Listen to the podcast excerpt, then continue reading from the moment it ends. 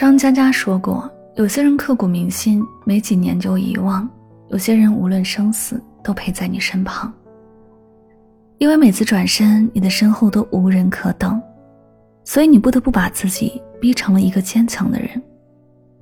总有人认为，脆弱的人才会流泪，才需要依靠，而坚强的人不需要别人的关心，自己就能自我调节。其实不然。”再坚强的人，心里也有伤，也有撑不住的时候，也需要被拥抱。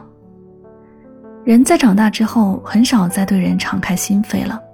就算是心里有点难受的事儿，都是睡一觉，第二天再若无其事的去上班。